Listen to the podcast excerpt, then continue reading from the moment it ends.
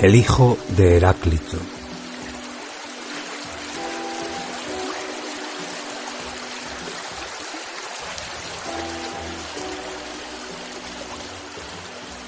Las aguas bajan siempre frente a mí con el bullicio alegre, impetuoso de la primera juventud.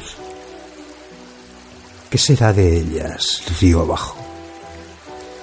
¿Qué turbulencias se les formarán?